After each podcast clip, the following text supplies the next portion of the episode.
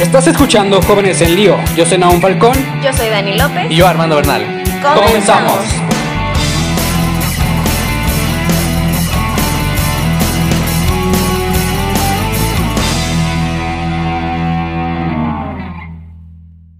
Una nueva semana, un nuevo día, estamos reunidos. Naum, Armando, ¿cómo están el día de hoy? Hoy vamos a hablar de temas muy importantes, muy actuales y sobre todo muy interesantes para todos nosotros. Pues muy bien, aquí una semanita más, analizando información, buscando información y sobre todo creciendo juntos, ¿verdad? Creciendo juntos, llevándole todo lo que nosotros sabemos, lo que platicamos y creo que eso va a ser hoy, ¿no? Una plática entre nosotros, que ustedes pues aquí estén involucrados como si estuvieran aquí sentados con, con nosotros. Sí, la verdad es que sí, ¿no? Y hoy yo creo que es un tema muy interesante, muy padre, porque pues también le vamos a echar un poquito de carrilla acá a nuestro compañero Naum. ya después se van a dar cuenta por qué. Pero bueno, estamos bien contentos porque ya salimos de vacaciones. Bendito sea Dios, ya por fin. Ya Una un larga peso espera. más, un Ya. peso menos. Ándale, necesario, de verdad. qué, qué bárbaro, o sea, este, este primer año que nos tocó, ¿no? De, bueno, primer año para nosotros, primer semestre para, para Naum, de universidad. Y sí. Los tres ya en universidad estuvo, estuvo pesadito, a pesar de ser en línea, pero aún así estuvo pesadito.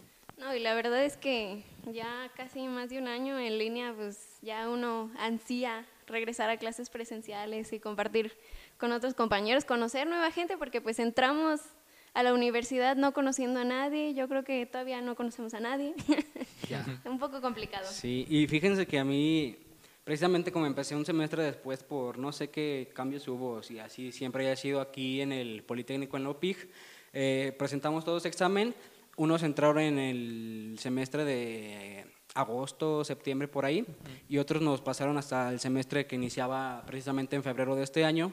Y sí fue como que un movimiento así bien extraño porque terminé, o sea, terminé la prepa de manera en línea, pero siendo un esquema todavía muy, muy nuevo, o sea, todavía no se tenía la experiencia que ya se adquirió con el Mm, tiempo. Es que ninguna escuela estaba preparado Así para es. eso. Y terminamos en línea, pero no era nada comparado con lo que ya estaba avanzado hasta ahorita. Y entonces empecé en línea y sí fue como que hay todo un movimiento bien raro para mí. Sí, no, y la verdad es que eso de terminar también la prepa en Ya línea, como que cerrar un ciclo sin pues, en tu graduación, casa, sin nada. Nada más cerrabas tu compu y ya, ya acabé, ya salí de la prepa. El acto académico, así con, con, con fotos de todos, nomás haciendo una llamada. La verdad, deprimía un poquito. Pues estoy de acuerdo que no había otra manera de hacerlo, pero pues qué bueno que al menos la generación que creo que se graduó en este año, creo que ya les pudieron hacer un poquito más de cosas, ¿no? Sí, Tengo creo que sí. entendido. Sí, ya les prestaron un poquito más de atención, incluso con las mismas medidas de distancia o con los coches, pero ya cada escuela con sus diferentes medidas ya como que no dejaron pasar el acto en vano. Exactamente. Bueno, pero nosotros le queremos echar carrera a Naum. le queremos echar la papa a él porque, aunque ustedes no lo crean, y aunque parezca difícil de asimilar, Naum está estudiando no una, sino dos carreras. Y nada más y nada menos que cuáles carreras está estudiando. Ay Dios, qué pena. bueno, estoy estudiando Derecho por, la, por el INESAP, el Instituto Nacional de Estudios Sindicales. Para, mm, y pues ahí estoy estudiando Derecho, es una modalidad sabatina, entonces todos los sábados por las mañanas, ahí me verán estudiando Derecho, ahí debatiendo con los compañeros, compartiendo información y aprendiendo. Pero también estoy estudiando hasta ahorita una ingeniería que se llama es Ingeniería Biotecnológica, aquí eh, por parte del Instituto Politécnico Nacional del campus de aquí de Guanajuato, eh, la UPIG, y esa pues la estudio eh, así normal entre semana y, pues semestre a semestre. Y digo hasta ahorita porque estoy en espera de otros resultados, a ver qué show, qué, qué, qué me deparará Diosito.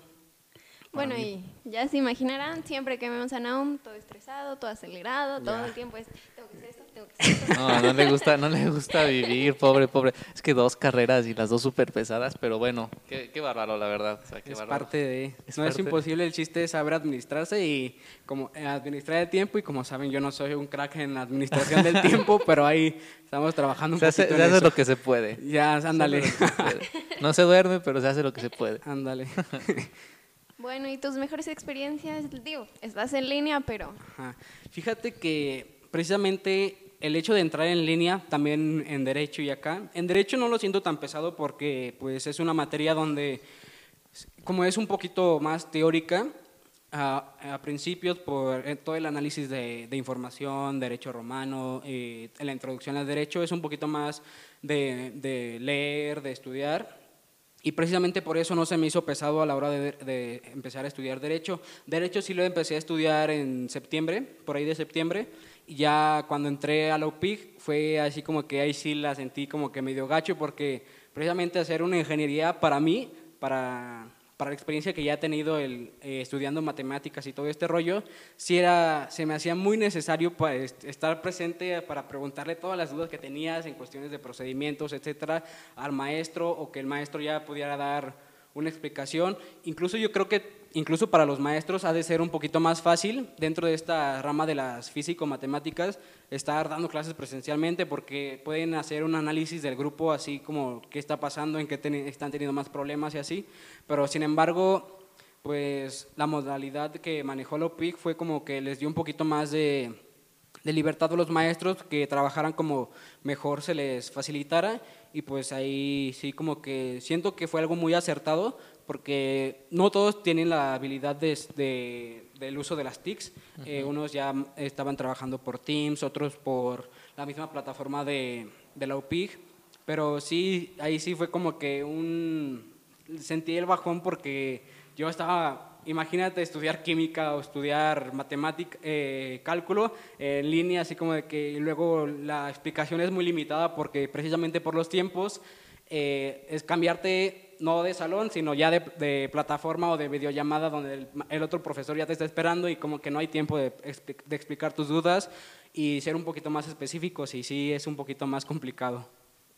Yo siento que nos tocó vivir un cambio muy drástico, ¿no? Un cambio muy drástico en educación, pero a mí me gustaría destacar como la, la capacidad que tuvieron primero las escuelas de adaptarse, ¿no? O sea, de no dejar, bueno, ahí se muere, este, que creo que era imposible también, así como dejar todo por, por el aire, ¿no? Fíjense que, bueno, yo, quiero platicarles que justamente para entrar a la universidad este, solicité como un apoyo igual en, en Educafin y justamente te pedían hacer como un proyecto, un proyecto social para, para este, renovar la, la beca, ¿no?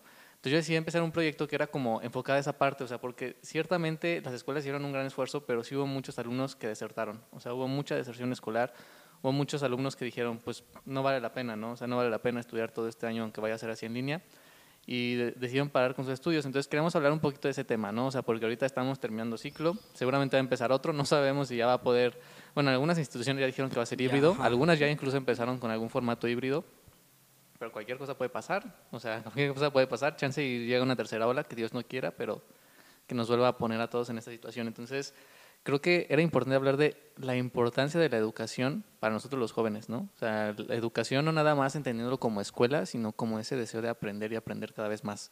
No sé qué, qué decir ustedes como al respecto. Pues sí, claro, ¿no? O sea, ya lo decía Naum, lo vuelves a decir tú. Yo creo que la capacidad de adaptación de las escuelas fue muy importante porque pues no faltaron los memes en todas las redes sociales de que todos los maestros nos dejaron un buen de tarea, un buen de trabajo, si realmente no daban clases, ¿no? Y yo creo que esto fue como una evolución, tanto para nosotros como los estudiantes, como para los maestros. Nosotros como estudiantes, pues, estar acostumbrados en un salón de clases, estar acostumbrados a platicar que con el compañero, que hacer bromas, que esto, ¿no? Y los maestros, pues, también esa interacción. Y la verdad es que pobres maestros, yo creo que les han sufrido demasiado, ¿no? Vuelvo a repetir, los memes que dicen, no, pues cuando en vez de estar en una clase, este, ahora estás en una sesión espiritista, ¿no? Preguntando, jóvenes están ahí. ¿No? Pero pues es importante porque, bueno, también se han escuchado muchos comentarios últimamente que en clases en línea realmente no están aprendiendo. Pero yo creo que más que no estar aprendiendo es del trabajo, el esfuerzo que nosotros le ponemos, sobre todo a estar concentrados en una computadora. Si bien la pandemia llegó a todos a sacarnos de nuestra zona de confort, pero pues también es responsabilidad de nosotros como estudiantes pues prestarle al, al maestro atención, ¿no? Yo creo. Sí, esta, esta modalidad, perdón, eh, como que sí nos hizo evolucionar a nosotros porque creo que ya la mayoría de los que pasamos por esta etapa de estudiar en línea, realmente creo que ya nos volvimos autodidactas. Porque sí, la, la explicación de los maestros es muy limitada y tú lo que, te, lo que te corresponde y lo que tienes que hacer por necesidad es estudiar de otros lados, ver tutoriales en YouTube, buscar libros y sí como que eso nos revolucionó un poquito a ser un poquito más autodidactas. No, pero y qué bueno, ¿no? O sea, qué bueno que, nos y Sí, pero sí, como que siento que siempre todo lo que pasa siento que se le puede sacar algo positivo y siento que esta pandemia ha sacado algo muy positivo dentro de la rama de la educación. Sí es cierto que hubo un bajón en cuanto a deserción escolar, que los niveles de, de, de ingresos a la educación básica fueron inferiores, que las crisis económicas que de las diferentes familias también afectó muchísimo, pero también es cierto que esta, siento que esta modalidad revolucionó todo porque ya en un futuro, si Dios quiere que ya volvamos a presenciales eh, como en toda forma, siento que ya eh, la forma de, de, estudiar va a ser un poquito más, más complementaria, ¿no? Si antes nos ateníamos nada más a lo que nos decía un profesor delante del pizarrón, ahora ya vamos a tener la, un poquito más la, la habilidad de buscar esa información, de verificarla y saber si está correcta o complementarla. Exactamente eso. Bueno, yo creo que es bien sabido que de todo cambio siempre sale algo bueno y la verdad es que todos los cambios son buenos y como lo dices, ¿no? Yo creo que también el estudio ahora se convirtió en algo mucho más consciente porque pues nosotros como estudiantes yo creo que desde siempre nunca nos tenemos que quedar con los que nos enseña el profesor, o sea, siempre hay que seguir investigando. A nosotros, bueno, yo también estoy estudiando y a nosotros siempre nos enseñan a que, por ejemplo, antes de, de una clase, lea antes el tema. ¿Por qué? Porque tú así pues ya vas más o menos de qué se va a tratar, a qué se va a enfocar y puedes mucho más maximizar mucho más tu aprendizaje y sobre todo, por ejemplo, preguntar dudas ya en clase y así. Yo creo que es muy importante esto de la pandemia porque ya cuando regresemos a presenciales, pues el estudio va a ser más colaborativo, o incluso vas a tener más empatía junto con tus compañeros, que a lo mejor no todos aprendemos al mismo tiempo, pero junto con los maestros, ¿no? Porque pues antes, no sé, este, la gente molestaba mucho a sus maestros, yo tenía compañeros que pues, no les importaba su clase y así, pero yo creo que también ya pasando más a términos de universidad, pues todo es más formal. Yo, yo quería, o sea, como tomar la idea que dijeron, ¿no? De cómo en la pandemia uno aprendió a ser autodidacta. Yo creo que eso vino a caer, o sea, súper bien a la educación en México, porque la educación en México desde hace mucho tiempo siento que era como el, el aprender y repetir, ¿no? O sea, era como te enseñan y lo que te enseñan tú lo repites y realmente no buscas por tu cuenta, ¿no? Creo que de todo esto viene algo, algo muy importante y de fondo que me gustaría que, que pudiéramos hablar un poquito, pero como esa necesidad que tiene el ser humano, y me atrevería a decir como esa necesidad que deberíamos tener también nosotros como, como creyentes de saber más, ¿no? De conocer más. A veces dicen que, que nosotros los católicos somos como Em, personas que nos creemos todo lo que nos dicen, ¿no? que no conocemos, que no sabemos. Bueno, yo he conocido, o bueno, sé la historia de muchos científicos de renombre que fueron católicos, ¿no? Entonces, para entender un poco que la fe y la religión no van peleadas, ¿no? Digo que la fe y la razón, que la fe y la religión no van peleadas tampoco, pero que la fe y la razón no van peleadas, ¿no? Porque dicen, bueno, si tú tienes fe, entonces no puedes ser alguien razonable, porque ¿cómo vas a creer en esto? ¿Cómo vas a creer en el otro, no? Y, creo que viene un poquito de eso, o sea, de que uno quiera conocer más, saber más, eso, eso ayudó mucho la pandemia, o sea, que uno se haga más autodidacta, pero creo que ese deseo de aprender por su cuenta viene todavía algo más profundo que es eso, o sea, como de el ser humano que quiere conocer algo, ¿no? O sea, que quiere descubrir algo, que quiere encontrar una verdad, por así decirlo. Así es, y precisamente siento como una de las principales características que deberíamos de tener nosotros como católicos es precisamente el analizar la información, buscarla y corroborarla nosotros mismos porque si bien no, no, podemos como que ser una borregada que nada más están siguiendo las palabras de alguien, tenemos que creérnosla, eh, buscar la información, analizarla, verificarla, comprobarla y, y también creerla. Eh, y también esta forma de, de modalidad eh, estudiantil, vaya, siento que, no sé, también cuestioné un poquito más el método que se tenía para eh, analizar la, ¿cómo se podría decir? La, la cantidad de conocimientos o el nivel de estudiante que eres. O sea, ¿a qué voy con esto? Antes eh, nos evaluaban por medio de exámenes, donde sí teníamos que machetearnos la información, donde sí teníamos que estudiar, teníamos que tener eh, pues las habilidades necesarias, pero o sea, eso reflejaba el conocimiento que, que, llevábamos adquiriendo a lo largo del semestre, a lo largo del parcial, pero ahora con esta modalidad siento que mm, eh, evolucionamos también para un poquito, no sé si sea para mal o si sea para bien. El hecho de estar contestando un examen con ayuda de la computadora fue algo como, como que ahí sí como que cuestioné un poquito más la, la labor que se tenía a la hora de evaluar, no sé qué piensan. Pues es que también trata de la seriedad con la que los alumnos se tomaron las clases, ¿no? Pues la verdad es que, como dicen, ¿no? Desde antes o desde chiquitos yo creo que siempre nos enseñaban, por ejemplo, en clases de historia, en clases más teóricas, que realmente no eran prácticas, pues siempre nos enseñaban a aprendernos la información de memoria, ¿no? O sea, tal año, aprende tal año, tal fecha y tal nombre y tal lugar, y si no te lo sabes específicamente así, todo está mal, ¿no? Yo creo que antes pues también en generaciones anteriores a nosotros, se concentraban en que la gente se aprendiera todo de memoria y no aprendiéramos realmente. O sea, realmente memorizábamos las cosas y no se nos quedaba nada. Pues, no sé, Armando, aún se acuerdan de lo que vimos en tercer año de secundaria, de historia, ¿no? Yo creo que es importante eso. ¿Por qué? Porque de todo podemos aprender algo. Y la verdad es que, como dice Armando, ¿no? Es necesario que nosotros pues en primera, como jóvenes que apenas estamos desenvolviéndonos en un mundo nuevo para nosotros y sobre todo el mundo está evolucionando, pero también como creyentes esa sed de conocimiento. Y no sed de conocimiento pues para creernos más que otros, para sentirnos superiores, pues no, pero realmente esa sed de conocimiento de yo realmente plantearme qué estoy haciendo, hacia dónde voy, por ejemplo, con nuestros estudios, cómo con nuestros estudios podemos glorificar a Dios, ¿no? Cómo con nuestros estudios podemos llegar a otras personas a nuestro, no sé, nuestra vivencia del evangelio, pero en nuestra vida diaria. Es un poco como el cultivo de la mente, ¿no? O sea, hablan por ahí que el ser humano pues está, bueno, nuestra fe, se dice que el ser humano está compuesto de, cuerpo y de, de alma, de espíritu, ¿no? Hablan como de, esa, necesidad de cultivar el cuerpo como se hace con el ejercicio, pero a veces también es importante cultivar la mente, ¿no? O sea, el conocimiento, lo que tú sabes de temas tanto de la fe como, como temas de cualquier otro, ¿no? Aparte porque esos temas, o sea, son los que a ti te llevan a estudiar alguna profesión, a poder darle gloria también a Dios a través del trabajo, a través de, tu vocación, de todo lo que haces, ¿no? Y a mí me gustaría compartirles una, una como, como una pequeña historia, con, con moraleja obviamente, de un hombre muy sabio que, alguna vez me la platicó, justamente como en este tema de la formación, o sea, realmente por qué uno quiere aprender, ¿no? ¿Por qué uno se forma? Entonces, siempre él decía que era como para tener una visión más allá de lo que uno está haciendo, que no nada más es algo como terrenal. Y él me platicaba esta historia. Me decía que un día iba un hombre por una carretera en su carro y estaba buscando este, ladrillos, ladrillos para, para construir algo, ¿no?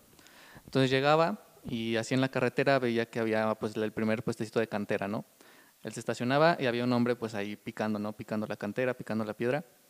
Llega el, señor y, y, bien curioso el, señor lo que hace porque no pregunta precio, no pregunta nada de la cantera, sino lo primero que le pregunta a la gente que está ahí, a la persona que está ahí era, eh, ¿qué estás haciendo? Y este, esta persona le dice, no, pues yo estoy aquí picando piedra, ¿no? Así como, pues picando piedra para ganarme el sustento de mi día a día, ¿no? Ok, no, no lo convenció, el señor se va y le sigue por la carretera. Llega a un segundo puesto de cantera, estaba igual el señor picando. Llega y le pregunta, oiga, ¿usted qué está haciendo? No, estoy haciendo aquí tabiques. Bueno, ya subió un poquito, ¿no? O sea, ya en vez de estar picando piedra nomás para ganar sustento, él ya tenía como la visión, bueno, estoy haciendo tabiques. Pero igual no lo convenció. El señor se sube a su carro y sigue adelante por la carretera. Llega a un tercer este, puesto de cantera y le dice a la persona que estaba ahí trabajando, disculpe señor, ¿usted qué está haciendo? Yo estoy picando cantera con la que se va a construir una catedral. Entonces es como esa visión de no hago lo que hago para ganar dinero, o sea, no, no estudio lo que estudio para tener una profesión que me vaya a dar dinero. Ni siquiera yo estudio lo que estudio porque es lo que yo quiero hacer, no, yo estudio arquitectura o yo estoy estudiando mecatrónica o lo que sea, que, que, a mí me gusta, o sea, no nada más ahí, sino que ¿por qué estoy estudiando arquitectura? ¿Por qué estoy estudiando mecatrónica? ¿Por qué estoy estudiando derecho? ¿Por qué estoy estudiando alguna ingeniería?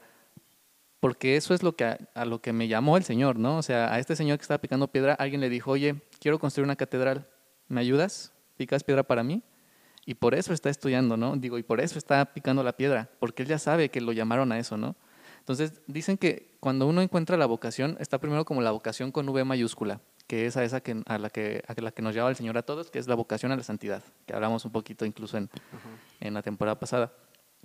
Pero luego se encuentra una vocación con V minúscula, que esto me lo platicaba un sacerdote también que, que hace poquito conocí, apenas lo conocí vi, y me platicaba eso. O sea, la vocación con B minúscula es eso. O sea, primero el estado de vida, o sea, matrimonio, este, celibato o, vida, o vida consagrada, sacerdotal. Pero también la vocación involucra eso, o sea, lo que tú estás haciendo, lo que, lo que tú vas a estudiar, ¿no? Entonces creo que por eso es tan importante que uno se ponga a pensar bien en eso. Y ahorita vemos que muchos chavos, o sea, como que se van por esa vía de yo no estudio nada, mejor me meto a trabajar, o sea, apenas terminando la prepa, incluso a veces desde secundaria, me meto a trabajar para porque quieren el dinero, ¿no? O sea, están quedándose en lo más básico que es, pues yo pico piedra para ganar dinero. Ni siquiera se van como a yo pico piedra para hacer un ladrillo. Y mucho menos se van a, van a poner a pensar, yo pico piedra porque vamos a construir una catedral, ¿no? Iba un poquito por ahí, este, lo que, lo que me platicaba este, este amigo mío. Bueno, y también es importante, aquí me gustaría resaltar dos conceptos. El primer concepto es que todo nuestro crecimiento tiene que ser integral. ¿no? Así como nosotros estamos, estamos creciendo en conocimiento, pues también estamos creciendo en nuestra espiritualidad y pues también decir, ¿no? Que la espiritualidad o la enseñanza espiritual no, va de, no, no está separada de la enseñanza que a lo mejor nosotros aprendemos en la escuela, en la universidad, en las preparatorias, en donde pues nosotros aprendemos o nos dan las herramientas para que cuando vayamos creciendo, pues nosotros podamos enfrentarnos a los retos de todo el mundo. Y la segunda, y yo creo que ya hemos hablado y ya se han hablado también en otros episodios, que es la trascendencia, ¿no? O sea, nosotros como seres humanos estamos llamados a esa trascendencia, a ese dejar huella. Nosotros siempre, por ejemplo, ¿por qué estudiamos? ¿no? O sea, a lo mejor sería, podemos transformar esa pregunta de ¿por qué estás picando piedra? ¿No? ¿Por qué nosotros estamos estudiando la carrera que nosotros estamos estudiando?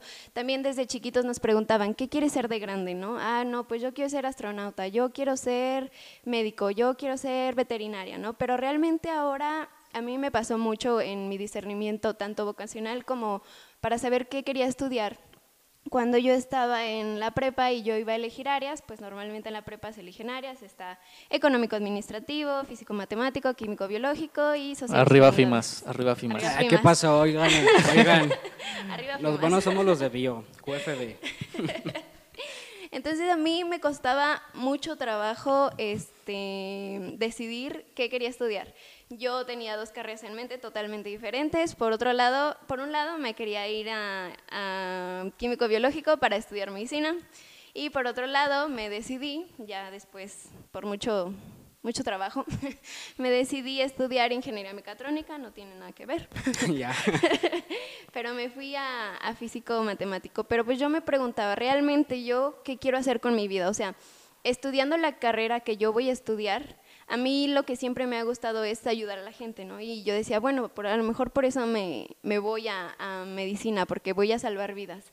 Pero yo creo que desde todas las carreras en las que nosotros estamos estudiando, viendo tecnología, arquitectura, mecatrónica, yo creo que todos podemos hacer algo por las otras personas. O sea, yo decía, ¿cómo puedo combinar mi carrera para, para, salvar vidas, ¿no? O sea, en un futuro a lo mejor yo puedo hacer un robot que da RCP a las personas o no sé, ¿no? Es una infinidad de cosas, este, pero a las que, como decía Armando, ¿no? Nosotros estamos llamados a la santidad.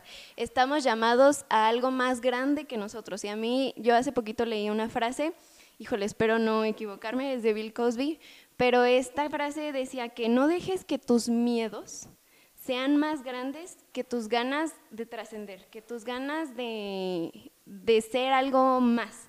Porque pues nosotros sabemos que en la actualidad mucha gente dice que le tiene miedo al fracaso, ¿no? Es que tengo miedo a fracasar. Y realmente, bueno, hay una historia que dice que un, arquero le estaba tirando a la luna, este, pero él quería alcanzar la luna. Y él estaba alcanzando a las estrellas, ¿no? Pero ¿por qué no mejor ver más allá. O sea, yo le tiro y le tiro a la luna y le tiro a la luna no solo para alcanzar una estrella, ¿no? Sino para alcanzar una luna o en el mejor de los casos también alcanzar una estrella. No hay que conformarnos con lo poquito, o sea, siempre hay que dar más y más y más de nosotros y yo creo que eso es importante porque nuestra piedra a lo mejor puede ser nuestra vida y realmente picar nuestra piedra es ir construyendo nuestro plan de vida como estudiantes, como jóvenes e incluso ya como adultos en los que nos estamos formando. Claro, y todos tenemos, siento que todos tenemos la capacidad para, para lograr e, esto que se ha trabajado a lo largo de este episodio. Claro, cada quien desde, desde sus realidades, porque las realidades son muy distintas, cada quien tiene diferentes necesidades, tanto materiales como físicas, pero todos tenemos esa labor de, de estar buscando ese objetivo. Les comparto el ejemplo, eh, mi tío en paz descanse, no lo conocí, pero siempre a nosotros nos lo ha manejado como un gran ejemplo, y porque creo que sí es un gran ejemplo. Él, si no mal recuerdo, Santo Cristo, ya no me voy a acordar de la historia de la familia, ¿eh? no, pero si no mal recuerdo, él tenía polio, estaba en silla de ruedas, pero él no, para él no fue una limitante. Él, me, cuando vivía con mi abuelita, me platicaba mucho de él, que él, hay cuenta que lo iba a ir a escribir a la escuela, pero pues las maestras le dijeron, no, pues es que si no estaba en la escuela, ¿cómo va a estudiar si ni siquiera sabe leer, ni siquiera sabe escribir? Pero mi abuelita ya le había enseñado a leer y a escribir, y entonces eh, mi abuelita como que retó a las maestras, así como que traigan un libro y pónganlo a leer, y le trajeron el libro, pudo leer, y entonces fue de esa manera donde pudo donde fue desenvolviéndose un poquito más gracias a la ayuda de mi abuelita, porque también es un gran ejemplo para, para la familia y siento que para muchas personas el hecho de sacar a una familia adelante porque se vivió pobreza eh, en esos tiempos de mi familia, pero sacó a mi tío adelante y estudió inglés, daba clases de inglés, puso su taller de serigrafía y todo desde su discapacidad, que no era ninguna discapacidad, o sea, era una capacidad que lo ayudó para ser una persona completamente capaz y que logró logró su objetivo y logró tener una familia, se casó, tuvo su imprenta, y siempre es, lo, es, lo, nos lo pintan como una persona guerrera y como un ejemplo a seguir. Y, y realmente lo creo así porque desde una realidad diferente logró su objetivo, estudió, puso su taller, daba clases de inglés y de esa manera nos demostró que no es, un, no es una limitante eh, lo que padeció él. De hecho fue como que un impulso donde convirtió esa limitante, limitante que muchas personas consideraban a un, como un cohete que lo impulsó a llegar más lejos. Y forjó su carácter, a final de cuentas, ¿no? O sea, volvemos a lo que platicábamos hace, hace algunos episodios en, en, la temporada pasada.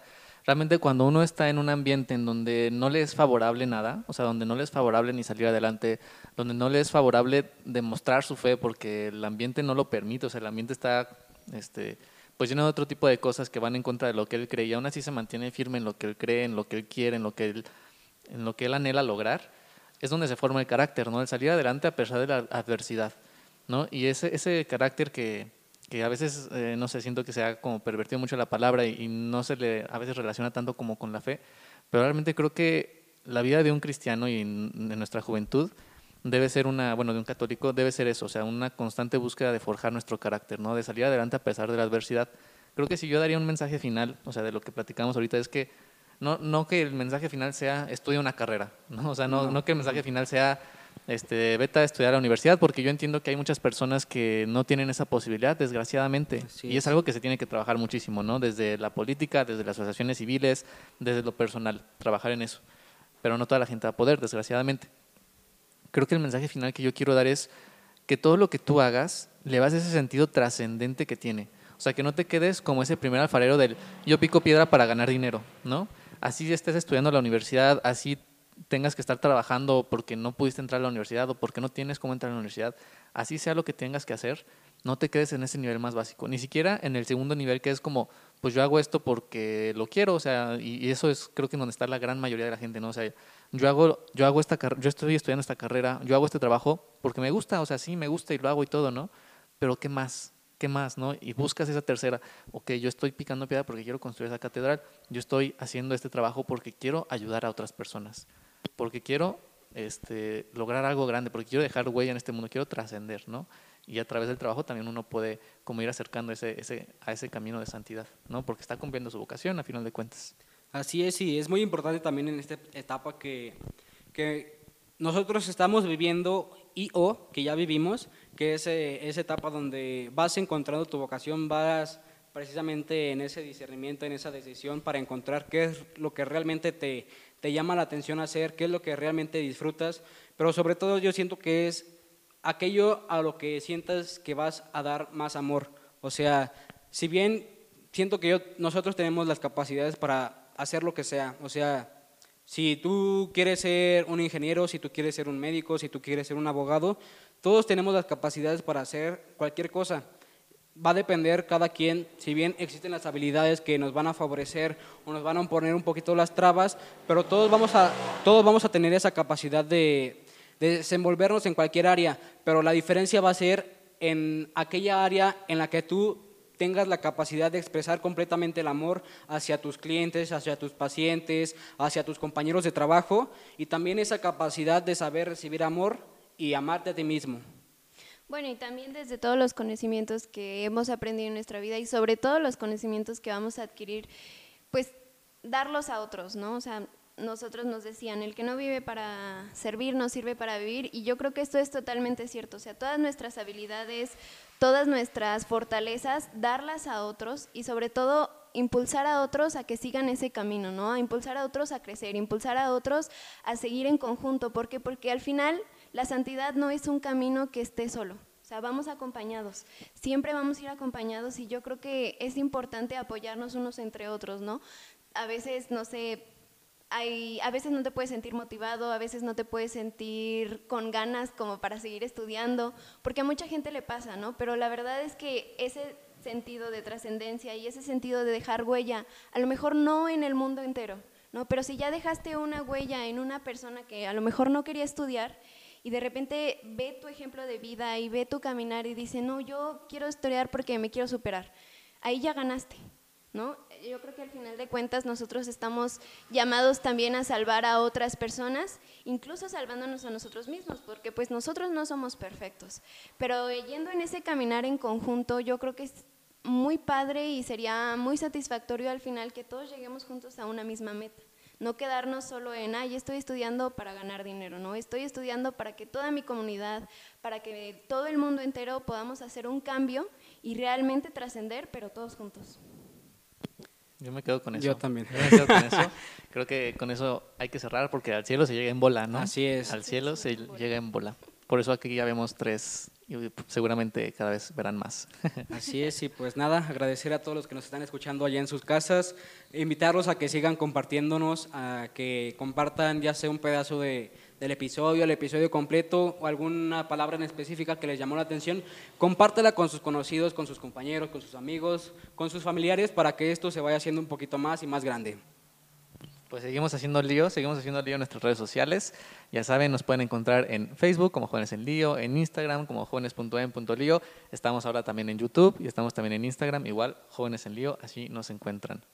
Igual nuestro, nuestro este podcast lo pueden encontrar en Spotify, en Anchor, en muchas más plataformas, pero bueno, creo que esas son las dos principales. Ya se las deben de saber de memoria también. Las repetimos una y otra vez, ya debe ser de ley que se las sepan.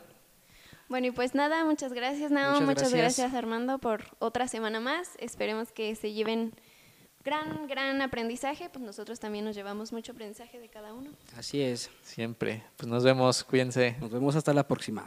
Adiós. Thank you.